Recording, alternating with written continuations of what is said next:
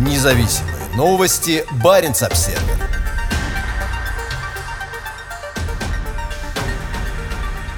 Финмарки будут производить зеленый аммиак. Скандинавские энергетические компании ST1 Nordic и Horizont Energy подписали меморандум о взаимопонимании и совместной разработке проекта производства зеленого аммиака в Финмарке на севере Норвегии. По заявлению компании, произведенный зеленый аммиак будет применяться в различных секторах с особым упором на транспорт и промышленность. Разработчики проекта особо подчеркивают важность аммиака как экологически чистого заменителя топлива в судоходной отрасли. Генеральный директор ST1 норвежка Кристине Вергли Грант Карлсон заявила, декарбонизация транспорта и промышленности является масштабной задачей, и для ее решения мы должны связать сектор энергетики с конечными пользователями в секторе морского, авиационного и автомобильного грузового транспорта, а также в промышленности. Аммиак – это едкий газ, и примерно 80% всего производимого во всем мире аммиака используется для производства сельскохозяйственных удобрений. Технология производства зеленого аммиака позволяет обходиться без использования углерода. Обычно зеленый аммиак производится из водорода, получаемого при электролизе воды с использованием энергии из возобновляемых источников.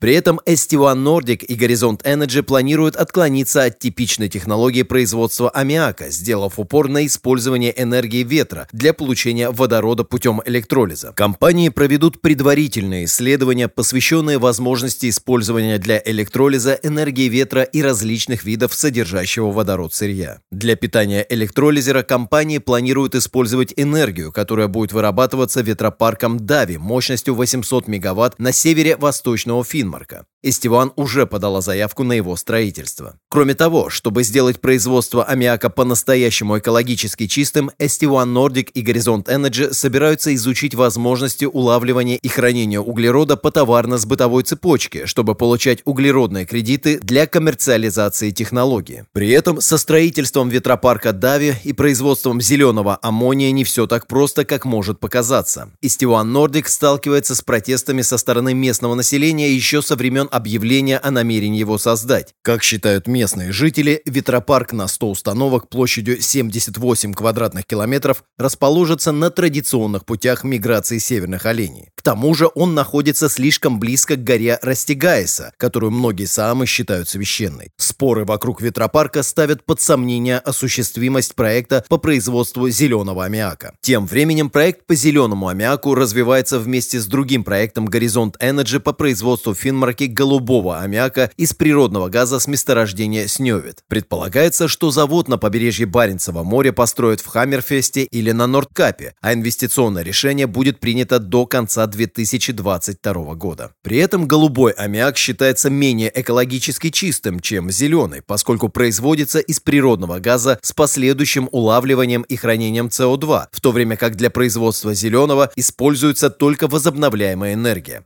Комментируя подписание меморандума о взаимопонимании по производству зеленого аммиака, генеральный директор Горизонт Energy Бьоргульф Эйдесон сказал, преобразованный в аммиак зеленый водород раскрывает потенциал возобновляемой энергетики, обеспечивает эффективность энергосистемы и позволяет использовать углеродно-нейтральный источник топлива и тепло для наших домов, транспорта и промышленности, без чего невозможно достижение климатических целей ЕС. По словам Эйдесона, истинной мотивацией для проекта была цель Горизонт Energy стать ведущим европейским поставщиком чистой энергии и услуг по хранению углерода. Баренц-Обсервер Спустя 17 лет после исчезновения француженки Доминик Арден, ее близкие стараются сохранить память о ней.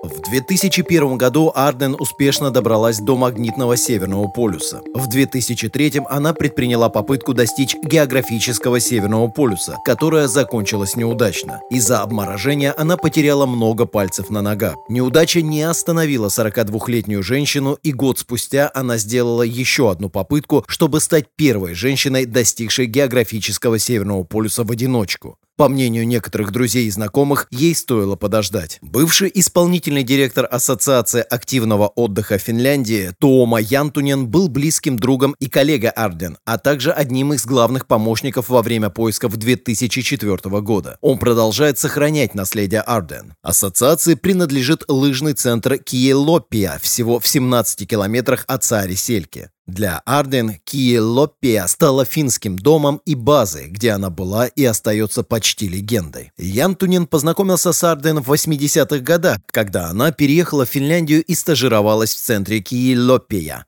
Невысокая француженка обогнала на лыжной трассе Янтунина, слывшего хорошим лыжником. Вскоре они подружились, и Янтунина заинтриговала история жизни Арден и ее планы. По словам Янтунина, благодаря связям Ардуэн, Киелопия стала известной в Центральной Европе. Она также отвечала за продвижение региона как место для ходьбы на снегоступах и катания на горных велосипедах. Она привезла целую машину пластиковых снегоступов, что для нас было странно, потому что мы никогда таких пластиковых снегоступов не видели видели, рассказывает Янтунин. Доминик очень любила горный велосипед. Сейчас она бы очень удивилась, узнав, что в Киелопе больше людей на горных велосипедах, чем пеших туристов, продолжает он. Вне всякого сомнения, Арден была в регионе важным персонажем, но самое сильное впечатление на людей во всем мире оказало ее исчезновение и последующее обсуждение ее жизни. 5 марта 2004 года Арден вылетела на мыс Арктический на одном из островов российского архипелага Северная Земля, чтобы во второй раз попытаться достичь географического Северного полюса. Всего через день радиосвязь с ней была потеряна. Следующие 10 дней шли поиски с использованием вертолетов и тепловизоров, но следов Арден так и не было обнаружено. За ситуацией следили все информационные агентства Финляндии, и в СМИ начался настоящий ажиотаж. Когда поиски завершились и стало ясно, что спасти Арден не удалось, интерес СМИ постепенно угас, и вскоре эта история начала забываться. И она могла бы забыться совсем, если бы не журналист и писатель Свен Пахайоке. Пахайоке заинтересовался жизнью Арден и решил поехать во Францию, чтобы узнать о ее ранних годах. Он встретился с ее дядей, который представил ее прошлое совершенно в новом свете. Дядя Арден опроверг рассказы о ее многочисленных приключениях и достижениях, о том, что она пережила рак, а также о времени смерти ее родителей. Впоследствии Пахайоки написал об этом книгу под названием «Доминик Арден. Тайна авантюристки». Самая провокационная теория Пахайоки заключалась в том, что Арден и не планировала идти до географического Северного полюса. Это была лишь уловка, чтобы инсценировать собственную смерть. С тех пор ходили предположения, что Арден живет где-то в России, во Франции или Германии. Новые разоблачения и предположения вызывали новый интерес к истории жизни Арден, но их часто опровергали, и ничего так и не было доказано. Янтунин же считает, что последним пристанищем Арден стал Северный Ледовитый океан. Доминик настолько в это верила, что даже разослала людям приглашение посмотреть, как она придет на финиш, говорит он. По мнению других, Арден настолько хотела добиться своей цели, что проигнорировала множество моментов. Она еще не отправилась от травмы, полученной годом ранее. К тому же технически она была не настолько хорошо подготовлена к путешествию, как могло бы быть. Это заставляет знавших ее людей считать, что она знала о риске, но была готова пойти на него. Ведь она была опытным путешественником и хорошо осознавала опасности. Неудивительно, что история Арден до сих пор вызывает интерес у людей по всему миру, в том числе и у нее дома в Киелопия. Янтунин организует вечера в лыжном центре Киелопия, на которых рассказывают об истории и мероприятиях центра, и чаще всего его спрашивают именно об Ардуэн. Доминик всегда является тем человеком, о котором люди хотят узнать больше, хотя рассказ о ней занимает лишь около 10% того, о чем я говорю, объясняет Янтунин. Дом Доминик в Киелопия теперь перевезли на север, в Каригасниеме, где он сдается в аренду. Янтунин планирует сделать на стене коттеджа памятное место, чтобы гости могли знать его историю. Янтунин хочет разместить там вещи, связанные с Ардуэн, но в основном это будут тексты и фотографии Ардуэн и ее достижений. Конечно, я хочу сделать упор на том, чем она занималась и чего достигла, а не на ее исчезновении в Северном Ледовитом океане, продолжает Янтунин. У Янтунина есть из чего выбирать. У него в шкафу полно вещей, связанных с Ардуэн. Фотографий, газетных вырезок личных вещей. Кроме того, у него есть много информации, которой нет ни у кого другого. Это его воспоминания об Ардуэн и понимание того, какое влияние она оказала на туристическую отрасль Севера. По его словам, в будущем в центре Киа Лопия также также появится место, посвященное Ардуэн, но оно пока находится на стадии планирования. Баренц-Обсервер На фоне борьбы с независимыми СМИ Москва вкладывает миллиарды в патриотический контент для молодежи. В этом году российское правительство направит на производство ориентированного на молодежь государственного контента 10 миллиардов рублей. Москва хочет лучше контролировать молодежь и то, чем она занимается в интернете, и увеличивает финансирование для производства государственного контента, в том числе направленного на формирование гражданской идентичности и духовно-нравственных ценностей среди молодежи. На эти цели на этой неделе правительство выделило еще 7 миллиардов рублей, в дополнение к 3 миллиардам выделенным федеральным бюджетом ранее. Как сообщает РБК, дополнительные 7 миллиардов взяты из резервного фонда правительства и пойдут Институту развития интернета. Институт развития интернета – это частично государственная организация, в совет которой входят представители Министерства образования и науки. Как пишет Интерфакс, институт и ранее активно участвовал в разработке интернет-контента для молодежи. До конца 2021 года планируется запустить 200 интернет-проектов. Предполагается, что в них при примут участие несколько крупнейших российских государственных кинокомпаний и СМИ, в том числе Russia Today, Газпром Медиа, ВГТРК, Яндекс и Первый канал. Повышенное внимание государства к патриотическому контенту вызвано тем, что у российской молодежи снижается интерес к государственным СМИ и традиционным каналам информации. Российские силовые ведомства боятся растущих оппозиционных настроений среди молодежи и в последние годы активизировали усилия по борьбе с независимыми СМИ и иностранными источниками информации. Социальные сети, такие как Twitter, Facebook, YouTube, а также TikTok, сейчас подвергаются практически непрекращающимся нападкам со стороны российских властей. По словам секретаря Российского совета безопасности Николая Патрушева, западные СМИ служат каналом для посягательства на его страну и ее систему традиционных ценностей. В интервью в июне прошлого года он заявил, что главная цель Запада – разрушить общий дом многонациональной семьи российских народов, принизить значение традиционных духовно-нравственных ориентиров как основы культурного, духовного, политического и в конечном итоге государственного суверенитета. В патриотической работе государства активно участвует Русская Православная Церковь. Во время богослужения накануне крупных уличных акций в поддержку Алексея Навального 31 января 2021 года на эту тему говорил патриарх Кирилл. По словам патриарха, протесты начались на фоне кризиса молодого поколения России, вызванного средствами массовой информации и влиянием из-за рубежа. Подразумевая Навального и его сторонников, Кирилл предостерег молодежь страны. Когда мы вдруг осознаем, что в молодежной среде происходит нечто опасное, нужно задаться вопросом, а откуда исток? Что формирует сегодня сознание молодого человека? Сказал Кирилл в своей проповеди, намекнув на роль интернета и Запада. Патриотические инициативы государства охватывают всю страну. Число членов юнармии, созданной Министерством обороны организации для детей и подростков, уже перевалило за 850 тысяч. Власти Мурманской области активно стремятся повысить роль патриотического воспитания. По словам вице-губернатора региона Елены Дягилевой, губернатор Андрей Чибис и областное правительство сейчас занимаются разработкой новой программы патриотического воспитания для всех возрастов. В Заполярном регионе также идет работа по созданию Центра военно-патриотического воспитания молодежи «Авангард». Эта инициатива обсуждалась на недавней встрече губернатора Чибиса с заместителем министра обороны Тимуром Ивановым. Баренц-Обсервер.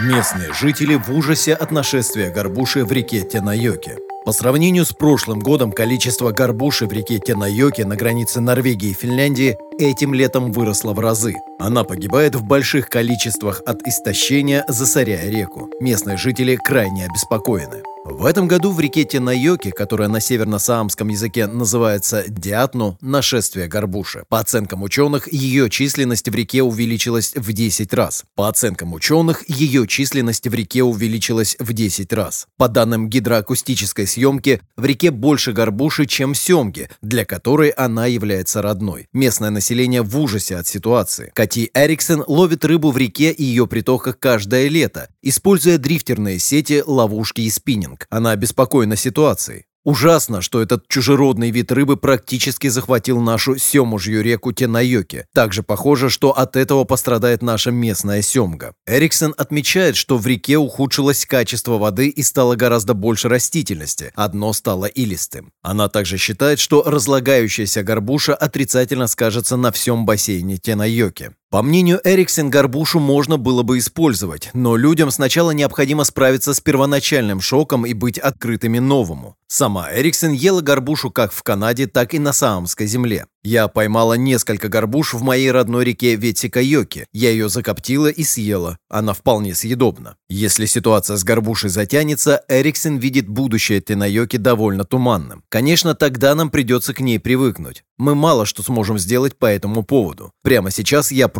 не знаю. Просто мой мозг еще не свыкся с этой мыслью. Эриксон считает, что Финляндия, которая давно борется с правами местного населения на лов рыбы, посылает неверный сигнал. По ее словам, семга в Тенайоке в первую очередь страдает от изменения климата, с чем государство могло бы что-то сделать. Думаю, что у государства есть инструменты, чтобы остановить изменение климата и радикальные экологические изменения, происходящие в морях и реках. От этого нет стопроцентного средства, но одним из решений может быть сокращение поголовья горбуши. Илмари Тапиола из Уцьёки тоже ловит рыбу в Тенайоке. По его мнению, горбуша в первую очередь влияет на среду реки. Он доверяет результатам научных исследований, согласно которым этот вид не ест мальков в семге. Меня больше беспокоит гниение горбуши и то, что она стимулирует рост других видов трав и растений в реке, разрушая ее берега. Тапиола не считает, что горбуша помешает нересту родной для этой реки семги, поскольку она не рестится в сентябре-октябре, а горбуша в середине августа и в других местах. По словам Тапиола, мы можем столкнуться с экологической катастрофой, если горбуши разрешат беспрепятственно заходить в Тенайоке. Он имеет в виду, что решением могло бы быть сокращение численности горбуши, например, за счет ловли жаберными сетями. По его словам, раньше люди вылавливали большое количество горбуши, когда еще можно было пользоваться жаберными сетями, ловушками и удочками. Думаю, что стопроцентного средства нет, поскольку горбуша есть в море, но мы могли бы как-то ограничить ее количество. Также очевидно, что другие виды рыб, например, морская форель, которая остается в реке всю зиму и ест мальков, теперь может заходить в реку, поскольку нам запрещено использовать жаберные сети. Это окажет еще большее воздействие на местную семгу, считает Тапиола. Баренц-обсервер на Севмаше началось строительство еще двух стратегических подлодок. Строителям новых российских подводных лодок «Борей» придется работать еще напряженнее. 23 августа в Северодвинске прошла церемония закладки 9 и 10 кораблей проекта.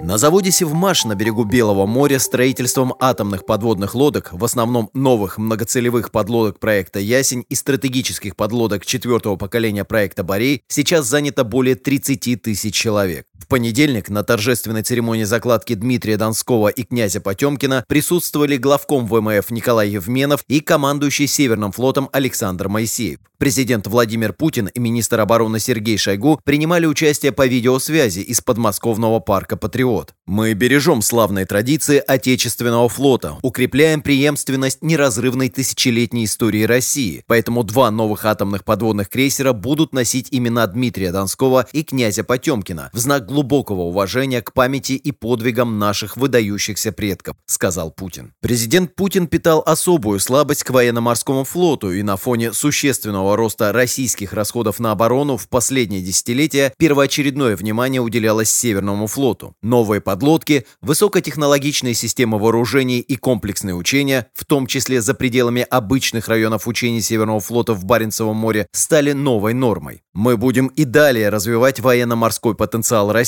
совершенствовать систему базирования и инфраструктуру флота, оснащать корабли новейшими вооружениями и техникой, отрабатывать сложные учебно-боевые задачи на учениях и в дальних морских походах, проводить демонстрацию российского флага в стратегически важных районах Мирового океана, сказал президент по видеосвязи. Параллельно с закладкой двух стратегических подлодок на Севмаше состоялась церемония закладки двух дизель-электрических подводных лодок проекта «Варшавянка» и двух корветов на Адмиралтейских верфях в Санкт-Петербурге и Амурском судостроительном заводе в Комсомольске-на-Амуре. На вооружение Бореев будет стоять по 16 баллистических ракет «Булава», что усилит военно-морской компонент российского ядерного сдерживания. Имена Дмитрий Донской и князь Потемкин хорошо известны из истории российского флота. Потемкин был броненосцем императорского флота, получившим известность после восстания экипажа против офицеров во время революции 1905 года. Имя Дмитрия Донского носит единственная оставшаяся в строю подлодка проекта 941 «Акула» «Тайфун» в классификации НАТО. Скорее всего, нынешний Дмитрий Донской, который сейчас используется только для испытания вооружения, будет выведен из эксплуатации до того, как в 2026 году на флот придет одноименный Борей. Сейчас в эксплуатации находятся 4 Борея, по два на Северном и Тихоокеанском флотах. Еще 6 подлодок проекта находятся на разных этапах строительства на Севмаше и, как ожидается, начнут передаваться флоту в 2021-2023 годах. Срок строительства 9 и 10 Бореев оценивается в 6-7 лет. Все стратегические подлодки Северного флота базируются в Гаджиево на Кольском полуострове. Баренц-Обсервер ранее писал о том, что нынешние 6 стратегических подлодок проекта 660 67 БДРМ «Дельфин» будут выводиться из эксплуатации по мере поступления Севмаша новых Бореев.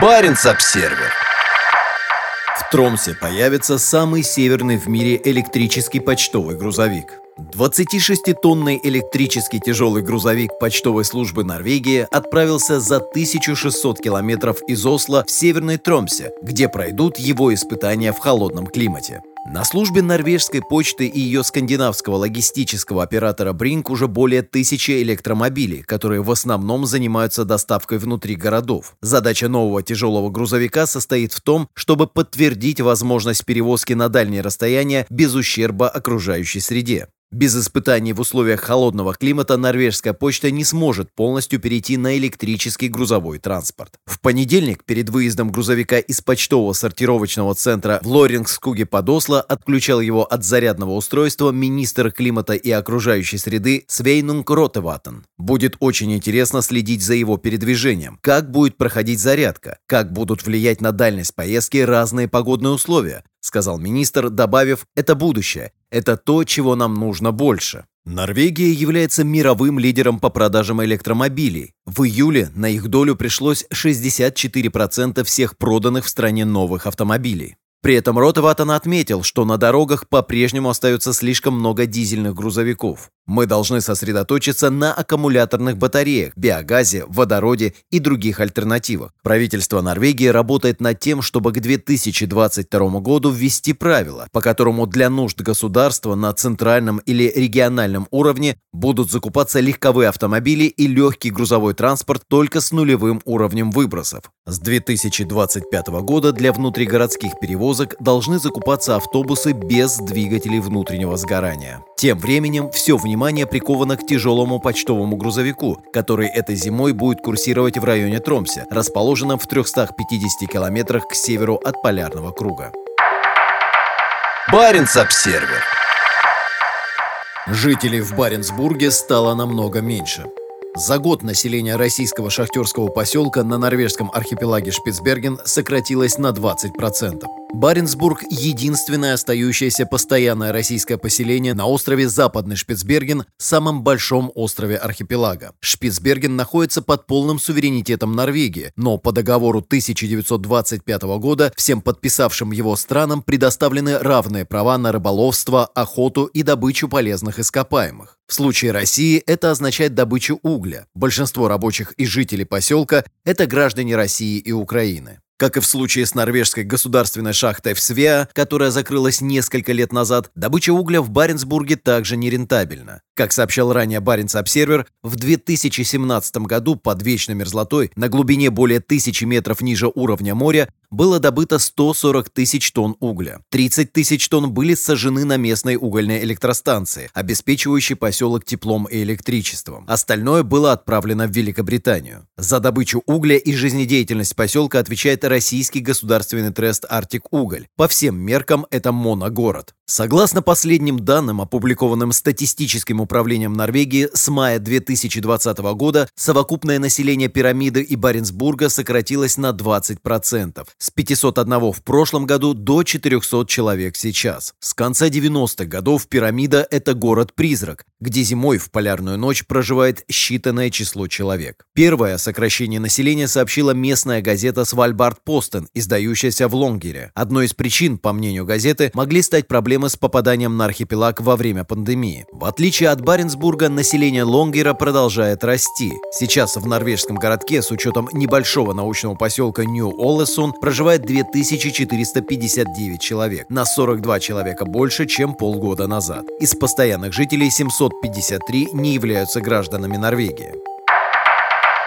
Баренц-Обсервер Самый северный контрольно-пропускной пункт ЕС на границе с Россией переехал в новое здание. С 25 августа пограничный контроль на границе между Кольским полуостровом и Финской Лапландией будет осуществляться на новом месте. В новые объекты инфраструктуры на Рая-Йосипе, самом северном финском пункте пропуска на границе с Россией, вложено более 11 миллионов евро. Новый пункт расположен западнее старого и укомплектован сотрудниками финской пограничной службы и таможни. В дополнение к новому, более крупному зданию, теперь все четыре полосы движения находятся под крышей, что делает контроль и переход границы более удобным как для проезжающих, так и для сотрудников. Особенно в зимние месяцы, когда холодно и много снега. Как сообщает пограничная служба Финляндии, торжественное открытие новых помещений таможенного и пограничного контроля в Рая Йосипе состоятся осенью, когда будут завершены отделочные работы. Как Баренц-Обсервер сообщал ранее, новые объекты будут частично питаться солнечной энергией. 90% затрат на строительство было покрыто за счет средств ЕС в рамках программы Call Arctic, финансового инструмента приграничного сотрудничества между регионами Севера Скандинавии и Северо-Запада России. Среди новых проектов, одобренных программой Коларктик, есть проект реконструкции автомобильной дороги, ведущей от границы до Мурманска. Он включает в себя общее обустройство и ремонт дорожного полотна по всей трассе от российского пункта пропуска Лота до города Кола, расположенного к югу от Мурманска. До пандемии границу в самом северном пункте пропуска между Россией и Финляндией пересекало около 80 тысяч человек в год. Баренц-Обсервер в восточном секторе российской Арктики идет масштабная геологоразведка. Несколько научно-исследовательских судов занимаются изучением нефтяного потенциала моря Лаптевых, а буровое судно готовится к бурению здесь первых в истории скважин.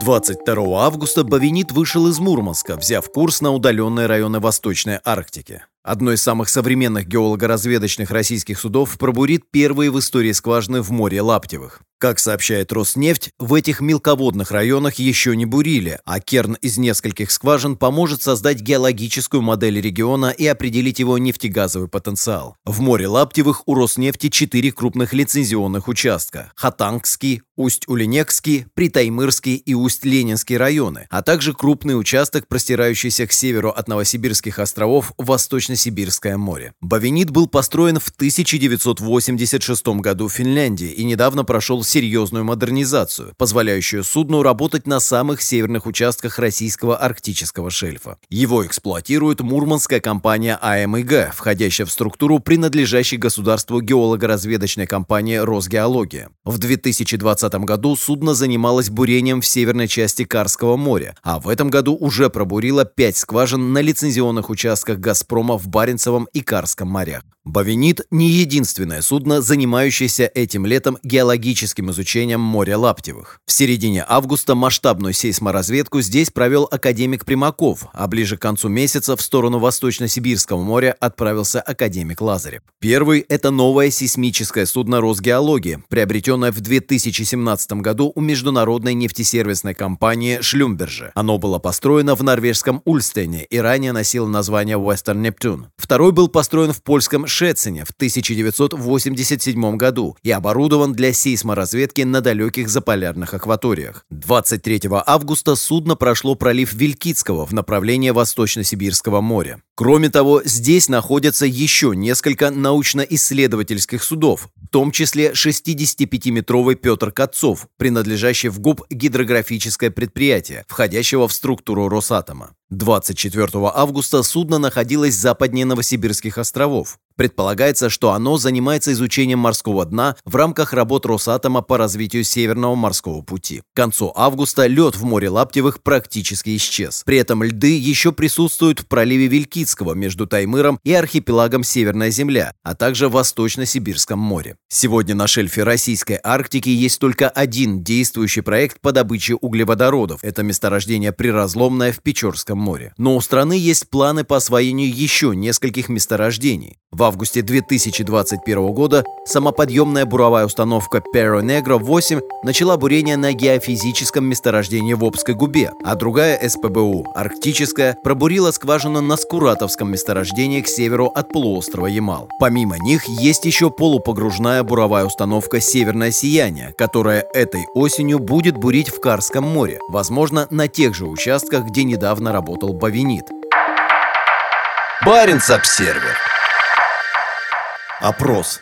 Двое из пяти россиян не могут позволить себе предметы первой необходимости. По данным социологического опроса, проведенного независимым Левада-центром, опубликованным в среду, почти двое из пяти россиян избегают покупать предметы первой необходимости, потому что не могут себе их позволить. В последние годы реальные располагаемые доходы россиян стагнируют, а пандемия коронавируса и инфляция сильно ударили по бизнесу и вызвали рост цен на продукты и другие товары. Опрос агентства Нильсон, опубликованный в марте, показал, что вероятность столкнуться с финансовыми трудностями в результате пандемии у россиян выше, чем у домохозяйств в других странах. 39% опрошенных Левадой в последние полгода приходилось отказываться от покупки необходимых продуктов питания и других предметов первой необходимости из-за нехватки денег. При этом 60% тратили деньги как прежде. Из 39% респондентов, которым едва хватает на еду, около 75% не могут позволить себе необходимые продукты, а почти 90% не могут позволить себе крупные покупки для дома. По данным Левады, более трети респондентов, 37%, заявили, что заметили рост цен на товары и услуги. Около 31% ожидают, что в следующие 1-2 месяца цены будут расти быстрее, чем сейчас. 8% считают, что цены не изменятся, а 2% ожидают их снижения снижения. По данным Росстата, годовая инфляция в России в июне составила 6,5%. Это самый высокий показатель с августа 2016 года. Ранее в этом месяце Федеральная антимонопольная служба пообещала провести внеплановые проверки крупных розничных сетей в связи с жалобами на повышение цен. В вопросе Левады, проведенном с 22 по 28 июля, приняло участие 1619 респондентов из 50 регионов страны.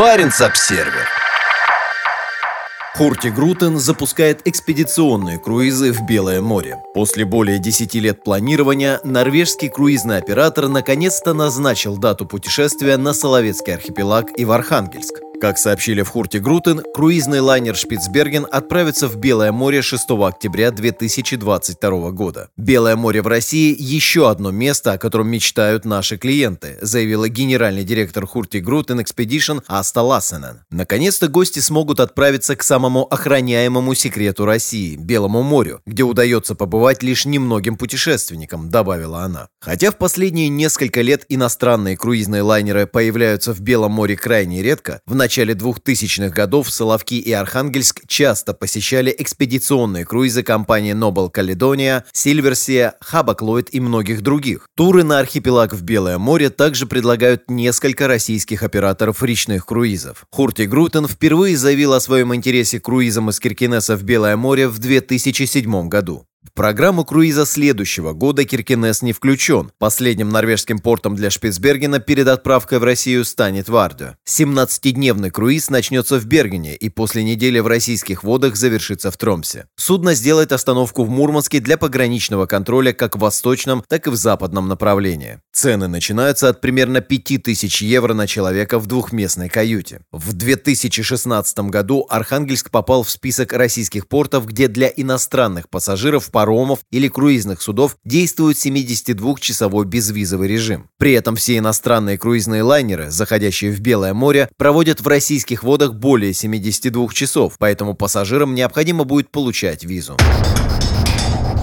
Районы испытания оружия. В описании круиза говорится, что в последний день нахождения в Белом море, перед возвращением в Мурманск, при условии хорошей погоды планируется посетить традиционную деревню на южном берегу Кольского полуострова. В октябре в этом районе Белого моря российский флот и военная верфь в Северодвинске обычно проводят испытания подводных лодок и вооружений. Как правило, о закрытии районов для всех гражданских судов объявляется за несколько дней. В 2019 году около 250 пассажиров Хуртигрутен постигло разочарование, когда компания была вынуждена отменить свой широко разрекламированный рейс на землю Франции Иосифа в российской Арктике всего за две недели до выхода. Представитель компании сказал тогда Баренц Обсервер, что причиной отмены стали запланированные на время рейса учения российского флота. Аналогичные круизы на землю Франции Иосифа в 2020 году были отменены из-за пандемии. Баренц-Обсервер. Норвегия предупреждает. Не писай на Россию, а то придется платить.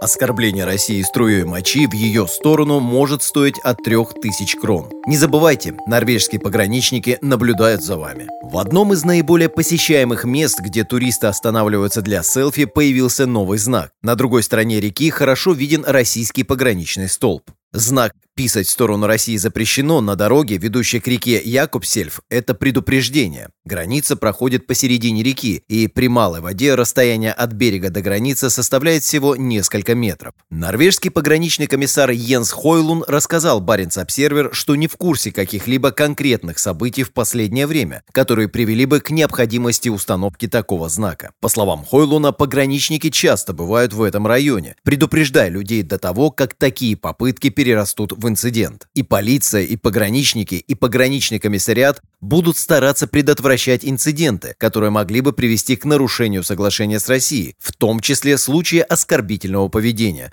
уточнил Хойлун. Он призвал всех посетителей приграничных районов хорошо ознакомиться с действующими правилами. Пограничный комиссар дал четко понять, что о происшествиях будет сообщаться в полицию. Якобсельф – популярное место как у местных жителей, так и у туристов. Узкая дорога на норвежской стороне границы местами проходит прямо по берегу реки. Знаки вдоль дороги четко подсказывают посетителям, как себя вести. При этом табличка «Писать в сторону России запрещено» появилась совсем недавно. В Норвегии отдельный закон о границе с восточным соседом был принят в 1950 году. В нем прописано, что граждане могут и не могут делать в приграничных районах. В пункте 3 закона говорится, на границе запрещено оскорбительное поведение, направленное против соседнего государства или его властей. Нарушение закона может караться штрафом или тюремным заключением на срок до трех месяцев. По словам Хойлуна, решение о наказании остается за полицией. Как сообщает полиция, вероятная реакция санкцией в таком случае будет штраф от 3000 крон или 290 евро. Несколько лет назад пограничники задержали четырех человек, бросавших здесь камни через границу в сторону России. Прошлой зимой полиция оштрафовала одну женщину на 8 тысяч крон за пересечение российской границы. Инцидент был зафиксирован камерами видеонаблюдения и произошел, когда она забиралась на пирамиду из камней, сложенную в точке пересечения границ Норвегии, России и Финляндии в долине реки Пас. По словам Хойлуна, он не знает, кто установил предупредительный знак. Не знает этого и начальник полиции Финмарка Эллен Катрине Хетта. Однако, сказал Хойлун, Знак расположен в месте, где часто останавливаются туристы, и часто для них это первая остановка после долгой поездки. Вполне вероятно, что кто-то из них поддавался здесь искушению помочиться. Он напоминает, что территория находится под видеонаблюдением. Это место находится в часе езды к северо-востоку от Киркинесса. Сухопутная граница Норвегии и России протяженностью почти 198 километров, вероятно, является самой мирной из всех внешних границ России. Она не менялась с момента установления в 1800 1926 году, а Норвегия является единственным соседом России, с которым она не воевала. Это также самая северная граница НАТО и России.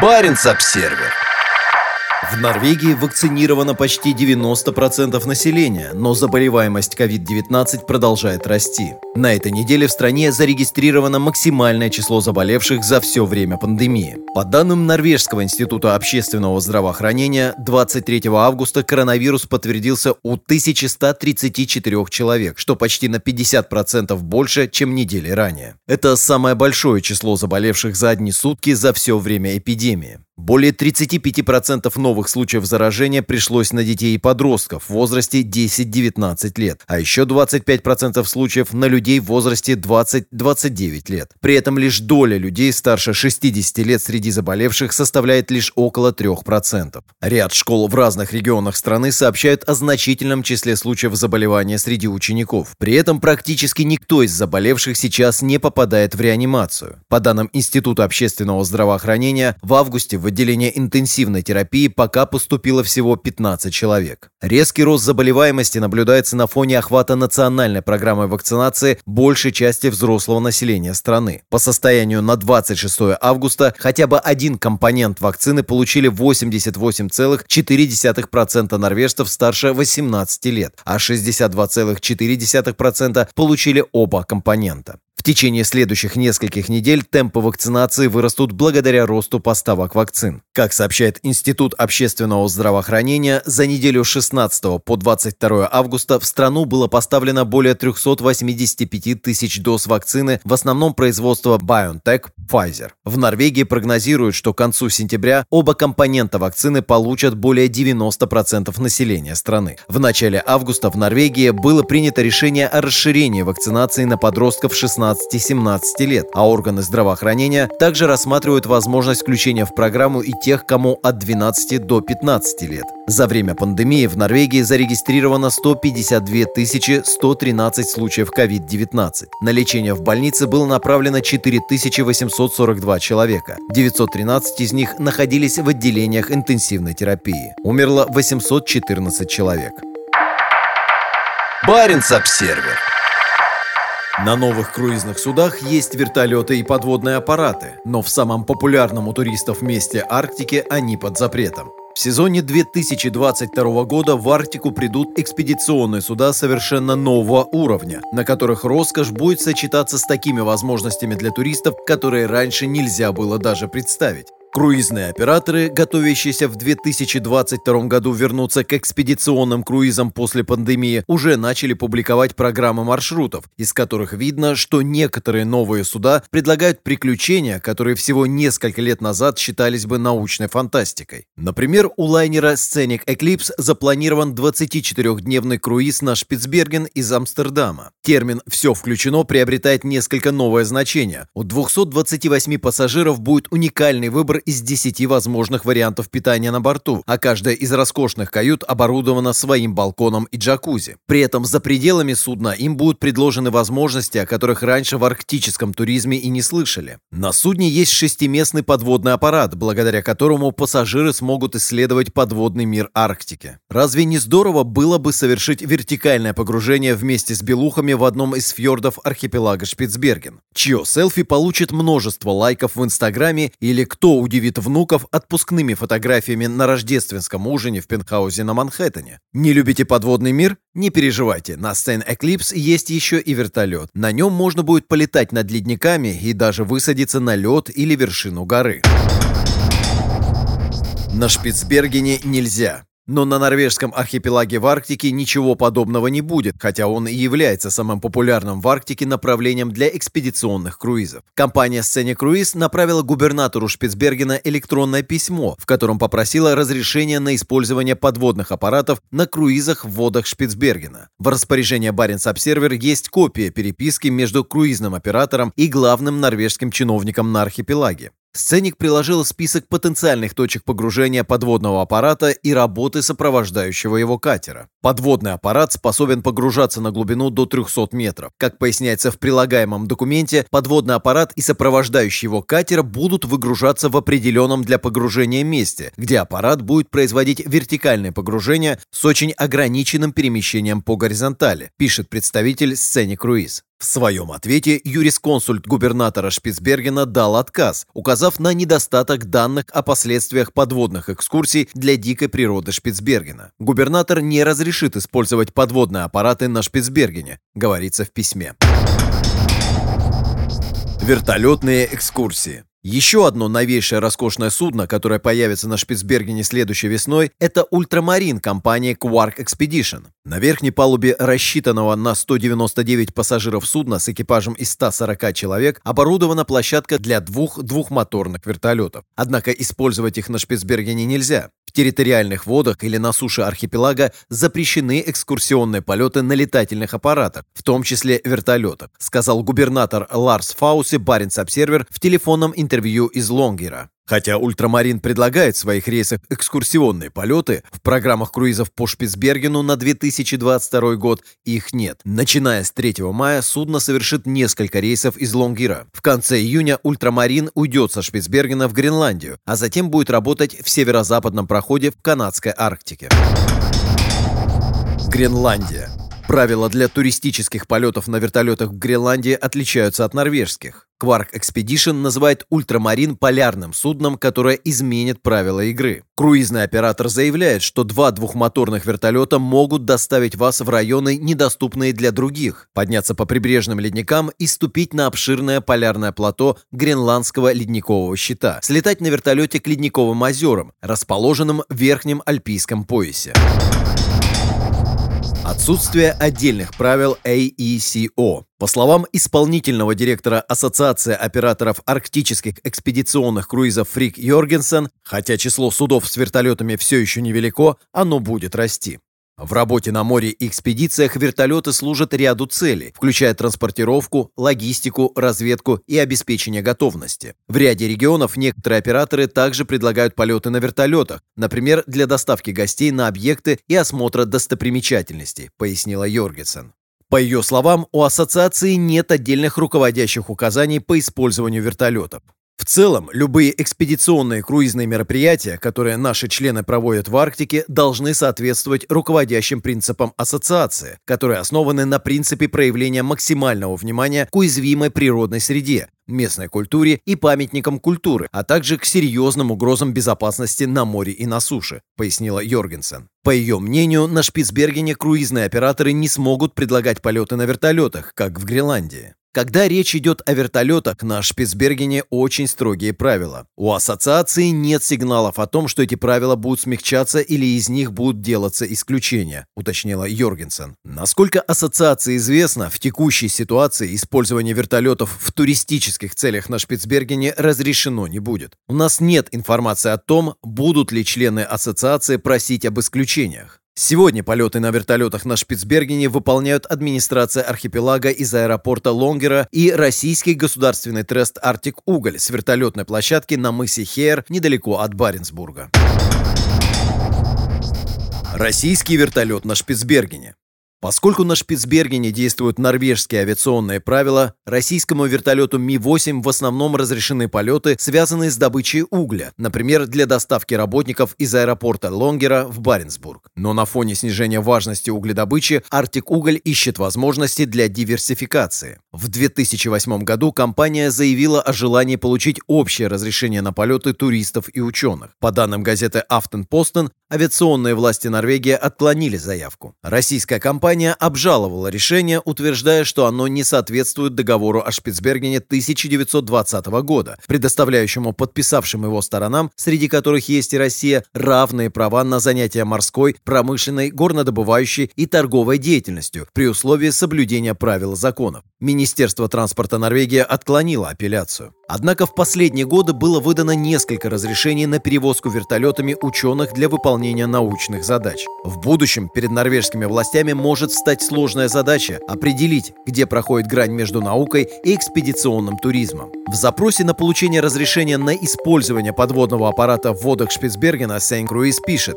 если мы получим разрешение на работу на Шпицбергене, мы также готовы предоставить возможность проводить погружение на аппарате Scenic Neptune ученым. Баренц-Обсервер.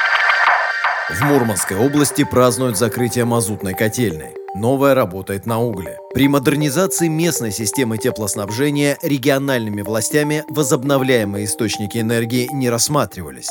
На этой неделе заместитель губернатора Мурманской области Юрий Сердечкин с гордостью побывал на новой котельной в Североморске. Региональные власти потратили на объект, который будет обеспечивать теплом и горячей водой не менее 500 местных жителей, более 65 миллионов рублей. Он заменит старую котельную, работавшую на дорогом и загрязняющем природу мазуте. Благодаря переходу на уголь за отопительный сезон новая котельная даст экономию порядка 30 миллионов рублей в год, пояснил Сердечкин во время посещения посещения объекта. За последние годы цены на мазут значительно выросли, а расходы на отопление ложатся большим бременем на региональный бюджет. Сердечкина сопровождала Алла Истомина, генеральный директор Мурманск энергосбыта, регионального поставщика тепла. По словам Истоминой, новая котельная соответствует всем необходимым экологическим нормам. При этом ни ее, ни Сердечкина, похоже, не беспокоит тот факт, что новая котельная работает на угле, а не на чистом и возобновляемом топливе, например, топливных гранулах или других видах биомассы. Еще одной более экологически чистой альтернативой для жителей Североморска мог бы стать природный газ. По сообщениям властей региона, новая котельная оборудована тремя котлами. Ее строительство началось в 2019 году. Ожидается, что она начнет работу в течение нескольких недель. Североморская котельная не единственный новый объект в заполярном российском регионе, работающий на угле. В 2019 году две аналогичные котельные были построены в поселках Лейпе и Белое море. Как сообщает корпорация развития Мурманской области они обошлись в 95 миллионов рублей. Системам отопления Кольского полуострова остро необходима модернизация, и вскоре в регионе могут появиться новые угольные котельные. Несмотря на разрушительное воздействие на климат, уголь остается основным компонентом в российском энергобалансе. За последние 10 лет добыча угля в России выросла более чем на 30% до 440 миллионов тонн, и она будет расти и дальше проекте программы развития заложен потенциальный рост добычи угля до 670 миллионов тонн в год в течение следующих 15 лет. Мурманская область также тесно связана с угольной отраслью. Через его главный морской порт ежегодно переваливается несколько миллионов тонн загрязняющего природу угля. Благодаря новому терминалу Лавна к этому объему могут добавиться еще несколько миллионов тонн. Независимые новости. Барин обседный.